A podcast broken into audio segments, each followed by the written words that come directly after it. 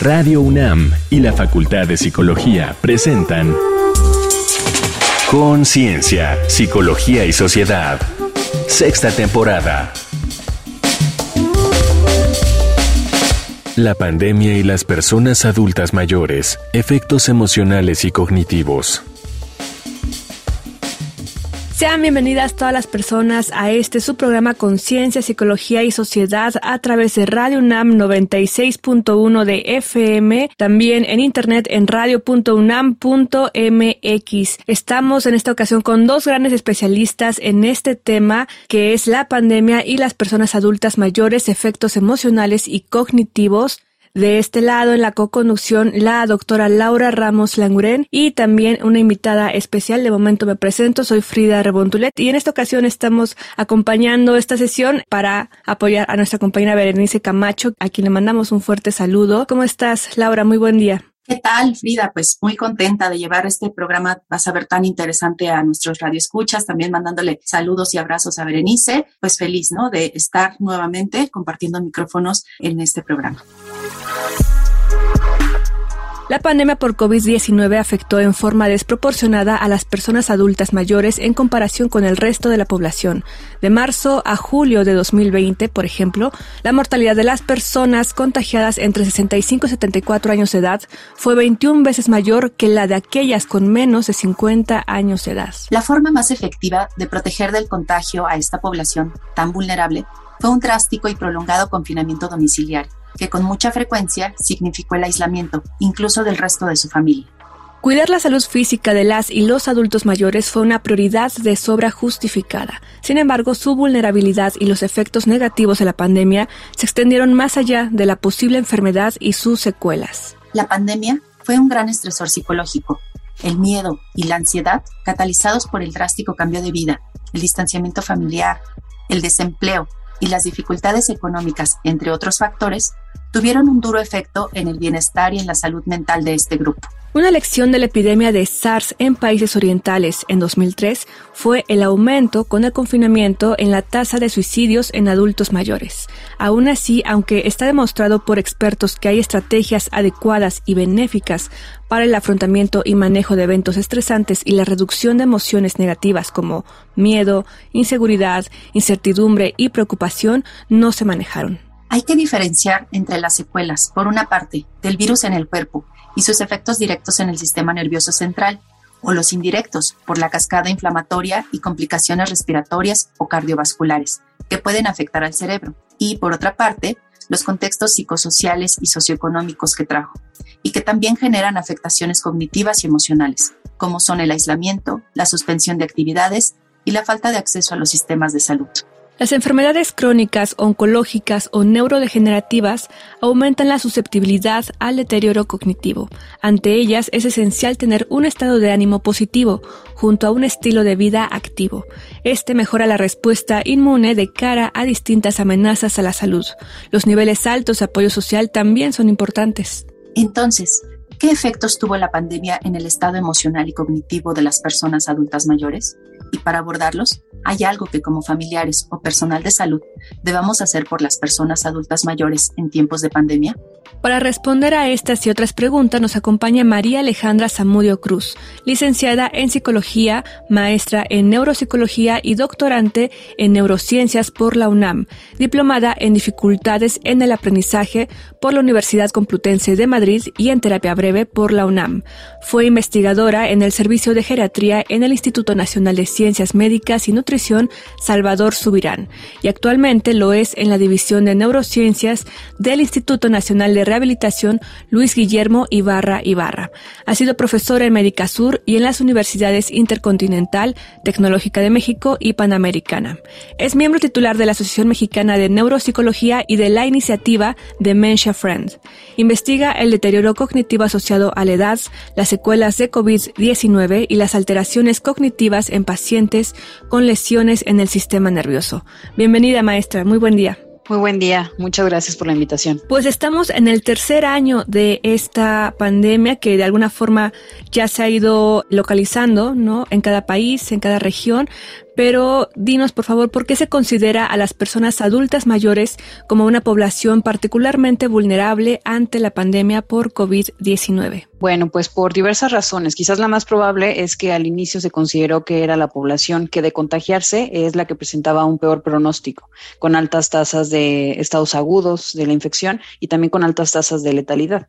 Por esas razones se decidió pues intensificar las medidas de confinamiento, las medidas de aislamiento social y de aislamiento físico, pues, pues para protegerlos. Y por otro lado, pues tiene que ver con que justamente es la población que a nivel mundial y específicamente en México es la que tiene menor acceso a los recursos tecnológicos que de pronto han sido los medios a partir de los cuales podemos establecer contacto con otras personas o podemos mantener pautas recreativas o pautas que tienen que ver con el cuidado de la salud. Entonces, básicamente estos dos factores, además de otros tantos que por el momento no vamos a comentar, pues han generado que esta población eh, haya estado en riesgo y que hasta la fecha pues siga estando en estas condiciones.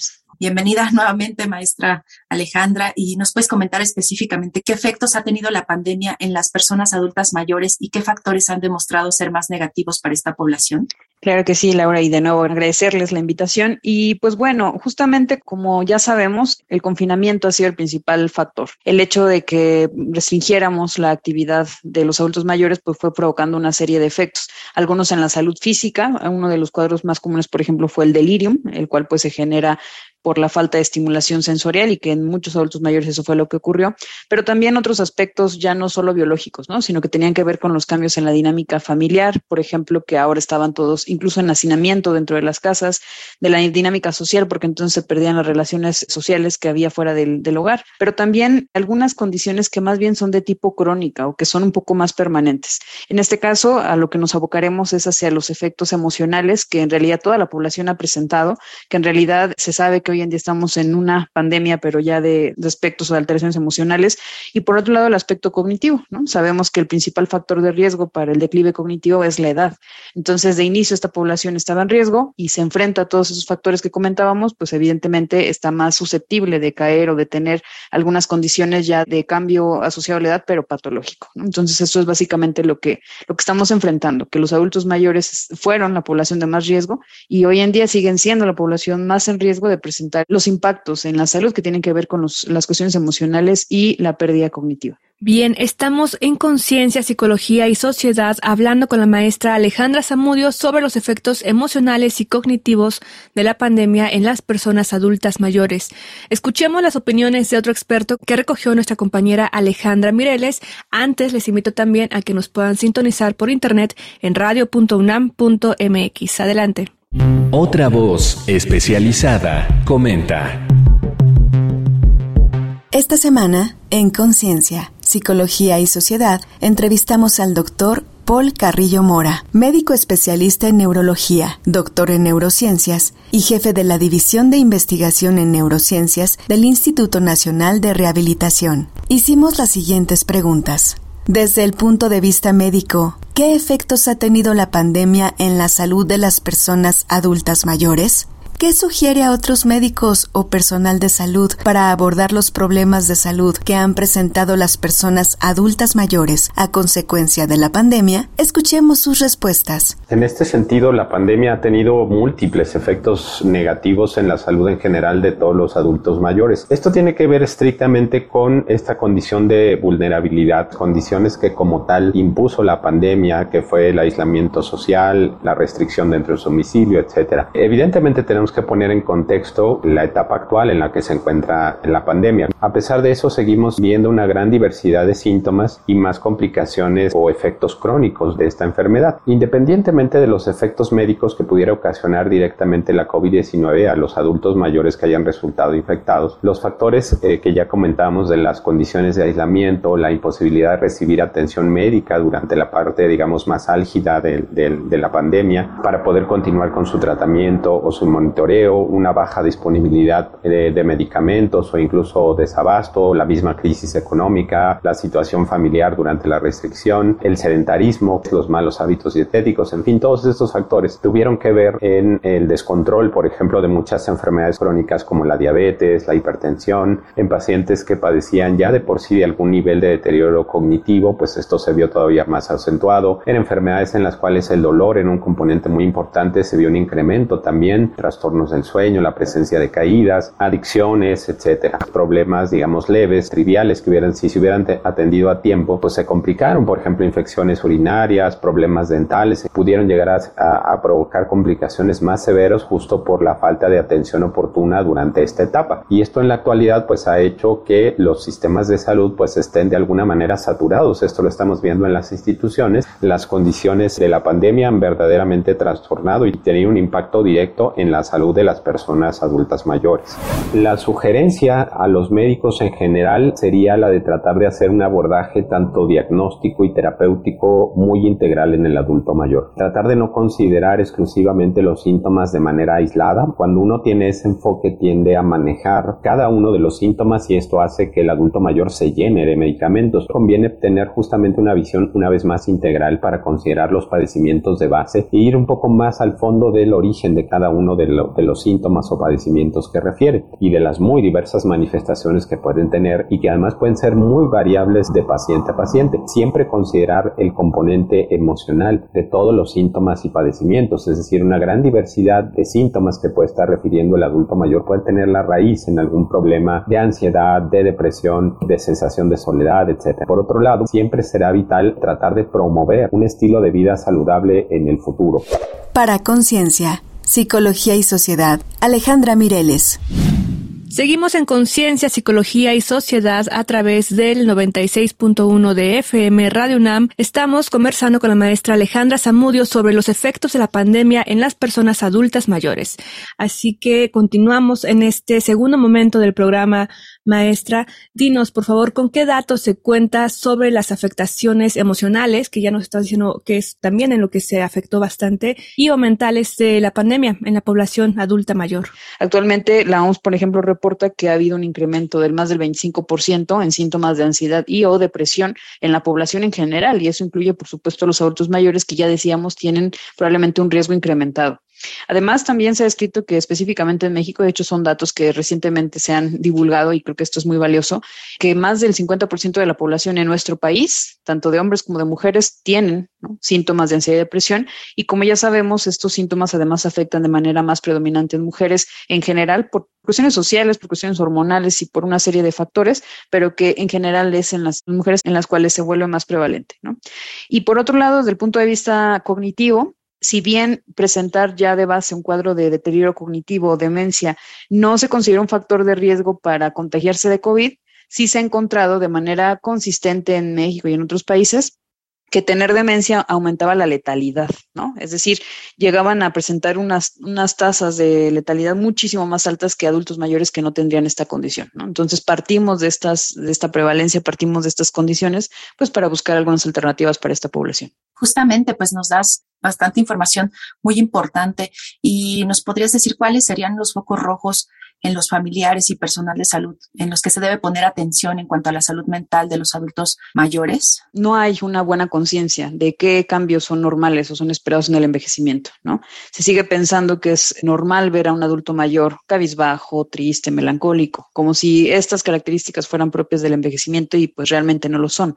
Y por otro lado, desde el punto de vista cognitivo, se tiende a pensar que la falla de memoria, el que de pronto no reconozca familiares o que no recuerde algunas cosas que hizo en el día a día, son algo habitual y tampoco lo Entonces, tener en la mente que estas condiciones estaban previo a la pandemia y que ahora se han empezado a exacerbar. Por eso la relevancia de tener algunas pautas y de ser más observadores como profesionales de la salud, pero también como familiares. Y en ese sentido, hay normalmente dos parámetros que sugerimos tener en cuenta para hacer pues una, un diagnóstico en el caso de los especialistas en salud, pero también en el caso de los familiares que tienen que ver con la frecuencia y la intensidad de las conductas. Es decir, es esperado que en este caso la pandemia y todos los factores que hemos comentado tengan un impacto emocional en el adulto mayor. Es esperado que de pronto pueda o, haya estado en crisis, pero no es esperado que estos síntomas se mantengan más allá de dos semanas, 15 días de manera intensa, o tampoco es esperado que empiecen a hacer fallos o que empiecen a tener conductas, pues que están claramente fuera de lo que esta persona presentaba previamente, ¿no?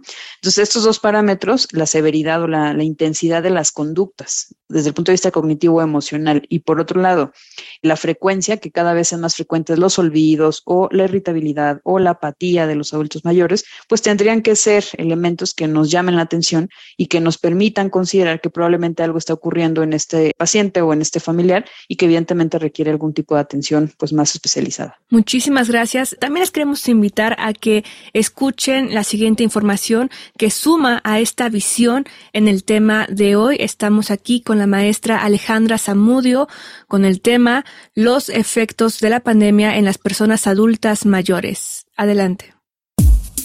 A pie de página. Se estima que 17% de la población mundial es de personas adultas mayores, cerca de 1.350 millones. En México representan 12% de la población, unos 20 millones. La Organización Mundial de la Salud reportó que durante el primer año de la pandemia de COVID-19 hubo 25% de incremento global de casos de ansiedad y depresión. A pesar de que la presencia de demencia no representa un riesgo per se para desarrollar COVID-19, sí constituye un riesgo de complicaciones y muerte. Un estudio italiano de Bombón Alban, publicado en 2021, registró una tasa de mortalidad elevada de 62% en personas con demencia y de hasta el 84% en pacientes con demencia grave. La Organización Mundial de la Salud estableció el Plan para la década del envejecimiento saludable 2020-2030. Este convoca a gobiernos, sociedad civil, organismos internacionales, profesionales, instituciones académicas, medios de comunicación y sector privado a colaborar de forma concertada, catalizadora y sostenida en aras de mejorar la vida de las personas adultas mayores, sus familias y sus comunidades. Seguimos aquí en Conciencia, Psicología y Sociedad. Les invitamos a que nos sigan también por internet en radiopodcast.unam.mx y para mayor información que también nos sigan en las redes digitales de Radio UNAM y también en el Facebook, Twitter y otras cuentas también en Instagram de la Facultad de Psicología de la UNAM. Entonces, maestra, si se identificó síntomas o manifestaciones de alteraciones anímicas o cognitivas en mi familiar o paciente adulto, ¿qué corresponde hacer? Observar primero que, cuáles son los síntomas que está presentando nuestro adulto mayor, hace cuánto tiempo los está presentando. Ya de manera, como les decía antes, ya antes se ha considerado, se ha revisado ¿no? algunas estrategias que permiten a los cuidadores o familiares de adultos mayores con o sin deterioro tener algunas pautas que les permitan actuar ante esta sintomatología, por ejemplo, conductual. Y una parte fundamental tiene que ver con observar esas conductas, observar en qué contexto se generan, cuáles son algunos de los factores que las precipitan o las exacerban. Cuando esto ya no es regulable, cuando esto ya en casa no se puede pues mantener, si se presentan esos parámetros de los que hablábamos hace ratito, que son más intensas, son más frecuentes, pues seguramente es momento de pedir ayuda. Y la ayuda, digámoslo así, vamos a buscarla primero desde el punto de vista médico. Como comentábamos antes y como ya se sabe, los efectos que tiene la pandemia pues son psicosociales por un lado, pero también pueden ser pues a consecuencia de las enfermedades, incluido el COVID, los efectos que tiene a nivel neurológico, los efectos que tiene como una infección que afecta a todo el sistema. Entonces, una sugerencia que me parece relevante es contemplar que siempre habría que buscar una atención médica como base para que podamos diagnosticar o identificar si hay algo por ahí que esté afectado, que haya que abordar desde el punto de vista farmacológico y cuando este primer punto, este primer paso ya esté cubierto, entonces sí apostarle a otro tipo de especialistas como son por supuesto los psicólogos o en su momento los neuropsicólogos si la falla o la alteración fuera más de tipo cognitivo. Esto es relevante porque si bien el trabajo en psicología pues finalmente es la pauta que de pronto determina la salud mental de un paciente y, y que tenga una calidad de vida pues suficiente, digna, de pronto no somos los, los especialistas de primer contacto porque antes se requiere descartar algunas condiciones que pudieran ser incluso pues de riesgo de riesgo de muerte. Entonces sí considero importante considerar la parte médica y evidentemente cuando es el caso, cuando es momento, pues considerar toda esta cuestión psicológica. Bien, ya ahorita nos mencionaba la maestra, dar atención médica y desde la psicología maestra, ¿qué podemos hacer para prevenir alteraciones anímicas o cognitivas en personas adultas mayores? Claro, en realidad, bueno, la psicología ha sido una de las ciencias base, ¿verdad? Una columna para los pacientes y para los familiares y cuidadores porque finalmente les ha permitido entender, yo creo que varias cosas, entender la situación en la que están, en el caso de los especialistas en salud mental, evaluar esos, esos procesos, diagnosticarlos y evidentemente intervenirlos. Entonces, la psicología en realidad se involucra en una buena cantidad de aspectos, incluso desde la prevención, como ustedes ya saben. Es decir, de inicio tener una postura vigilante sobre las conductas que puedan estar presentándose sin que ese vigilante implique estar en una sobrecontención o sobreprotección al paciente, ¿no? También es importante que a medida que vamos pues saliendo de este periodo de mayor intensidad, de mayor contagio y que ahora ya hay ciertas pautas, por ejemplo, la vacunación y demás, pues ahora que estamos regresando a lo que llamamos, ¿no? Lo que han llamado la nueva normalidad, pues también se les acompañe a los adultos mayores y se promueve esa seguridad de que pueden hacerlo bajo los cuidados pertinentes. Bien, muchísimas gracias por estar aquí en este espacio compartiéndonos pues esta información que, que nos ayuda, ¿no? También a poder dar orientación, tener una forma de actuar si vemos estos síntomas, comportamientos, alguna afección ¿no? en nuestros familiares adultos mayores. Yo te quiero preguntar, maestra Alejandra, si tienes alguna vía de contacto sobre este tema. Pues mira, en sí en Facebook me pueden encontrar como neuropsicóloga Alejandra Zamudio y pues más bien, independientemente del contacto directo hacia mí, más bien invitarlos a acercarse a instituciones formales, ¿no? Para la atención de la salud mental, tanto emocional como cognitiva. Como les decía, para mí es muy, muy importante que evitemos de pronto optar por pues medidas que se han popularizado, que de pronto nos recomienda un amigo, que nos recomienda el vecino y que no tienen esa formalidad. A mí más bien me gustaría invitar a nuestros radioescuchas a que pues acudan a las instituciones que ya existen, a los a las instancias de la universidad, que de hecho la Facultad de Psicología tiene varios centros, en línea pueden encontrar la información, al Instituto Nacional de Psiquiatría, es decir, a instituciones sumamente reconocidas que ya tienen programas y también acercarse a las redes sociales y páginas de internet de esas instancias, porque hay muchos recursos de libre acceso que desde casa podemos empezar a trabajar pues para contener de alguna manera estos efectos y por otro lado para atenderlos en caso de que ya nos encontremos en un cuadro, en un episodio de esta naturaleza. Perfecto, muchísimas gracias por estar aquí en el espacio la maestra María Alejandra Zamudio Cruz, licenciada en Psicología y maestra en Neuropsicología por la UNAM. Ha sido profesora en Médica Sur y en las universidades Intercontinental Tecnológica de México y Panamericana. Es miembro titular de la Asociación Mexicana de Neuropsicología y de la iniciativa Dementia Friend. Investiga el deterioro cognitivo asociado a la edad, las secuelas de COVID-19 y las alteraciones cognitivas en pacientes con lesiones en el sistema nervioso. Y recordar también, como tú nos mencionabas, que estás también haciendo el doctorado. Muchas gracias a ustedes por la invitación. Deseo que esta información que estuvimos compartiendo, que estuvimos comentando, pues llegue realmente a las personas que seguramente la necesitan.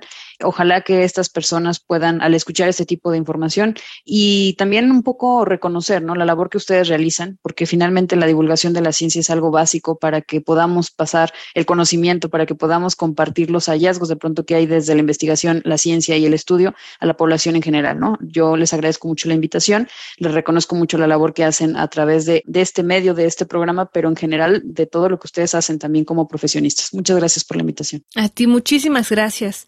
Queridos, escucha, les invitamos a que pongan atención a los siguientes datos desde la cultura también. Reconecta en la cultura. En El envejecimiento de la mente y del cerebro, Patrick Rabbit resume una investigación de los efectos del proceso natural de la vejez en la vida cotidiana, los cambios en las experiencias sensoriales y cognitivas y sus implicaciones en el bienestar físico y emocional. Aborda la ansiedad, la depresión y la percepción del tiempo y desmitifica los procesos de la senectud. Reflexiona también sobre las habilidades que se pueden conservar y seguir desarrollando para aspirar a una vejez óptima y feliz. Editado por Trillas. Thank you. Envejecer con resiliencia, cuando la vejez llega, de Boris Cyrulnik, en Editorial Gedisa, narra la historia de Germaine Tillion, antropóloga miembro de la resistencia francesa, deportada a un campo de concentración. Ante ese horror, ella eligió reír y congregó un grupo de amistad, ayuda mutua y alegría. Al final, rió hasta los 101 años. Con apoyo de psicólogos, neurólogos, psiquiatras, geriatras y un veterinario, Cyrulnik muestra la resiliencia en los ancianos y cómo interacciones, memoria, emoción, motivaciones, humor y música forman parte de este proceso vital. Luces, cámara y acción. Prepárate para disfrutar. En La Juventud, película italiana multinominada y premiada, el director Paolo Sorrentino presenta la historia de dos amigos de 80 años de edad, Fred Ballinger, interpretado por Michael Caine, compositor y director de orquesta retirado, invitado a hacer un gran retorno, y Mick Boyle, interpretado por Harvey Keitel, cineasta que intenta terminar su última película. Juntos se encuentran en un lujoso spa en los Alpes, donde descansan y rememoran su vida y el tiempo que les queda. Una cinta que retrata la nostalgia vital y creativa de la madurez. El programa Fuerza Latina en YouTube produjo el tema Vejez en tiempos pandemia, donde cuatro expertas, la cineasta colombiana Joyce Ventura, la periodista mexicana Patricia Kelly, María Cecilia Lorenzo, periodista argentina, y la psicogerontóloga chilena Agnieszka Bosanic, abordaron los derechos de la población adulta mayor, alterados durante el confinamiento por la pandemia. Plantean sus experiencias, miedos, estereotipos y el potencial que esta etapa de la vida tiene para disfrutarla en plenitud. Estas fueron las recomendaciones de la semana. Te dejamos con Un canto a la vida, tema de la cantautora española Vanessa Martín.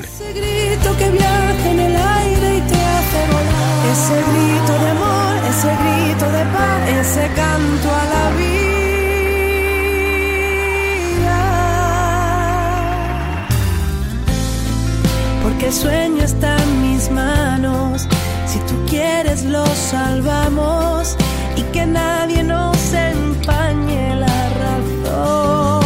Bien, estamos aquí en Conciencia, Psicología y Sociedad, dando cierre a este tema del cual tú eres una experta también, queridísima doctora Laura Ramos Languren, y que hoy también tuvimos la oportunidad de conversar pues con la maestra doctorante, la maestra María Alejandra Zamudio Cruz. ¿Cuáles son tus reflexiones finales, Laura? Claro que sí, Frida, pues justo un tema, bueno, que, que, también me ha tocado investigar, pues tenemos que hacer un trabajo en conjunto, establecer estrategias que estén encaminadas pues a la atención integral de nuestras y nuestros adultos mayores, desde los sistemas de, de salud, desde diferentes asociaciones y desde nuestras redes familiares y de amigos. Porque justamente toda esta interacción social lo que va también a permitir es fortalecer una reserva cognitiva y esta reserva que nos ayuda bastante a prevenir el deterioro cognitivo. Entonces estamos conjuntando, pues fortalecer no solamente la parte anímica emocional, sino también prevenir enfermedades neurodegenerativas. Sin duda, muchísimas gracias querida Laura. Pues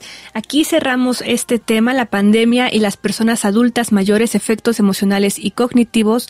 Agradecemos su escucha y también a todo el equipo de producción que está en este programa, a Radio UNAM y a la Facultad de Psicología de la UNAM. Recuerden seguir nuestras redes sociodigitales, la Facultad de Psicología de la UNAM y Radio UNAM. Yo soy Frida Rebontulet. Nos escuchamos en la siguiente ocasión, ya en compañía de Berenice Camacho, conductora también de este espacio y no sin antes recordarles que nos sigan en radio.unam.mx para escucharnos a través de la cuestión digital y también aquí en el 96.1 de FM, así como en el podcast radiopodcast.unam.mx. Hasta la próxima. Muchas gracias, Laura. Gracias, Frida. Un gusto de nuevo estar compartiendo micrófonos. Hasta la próxima.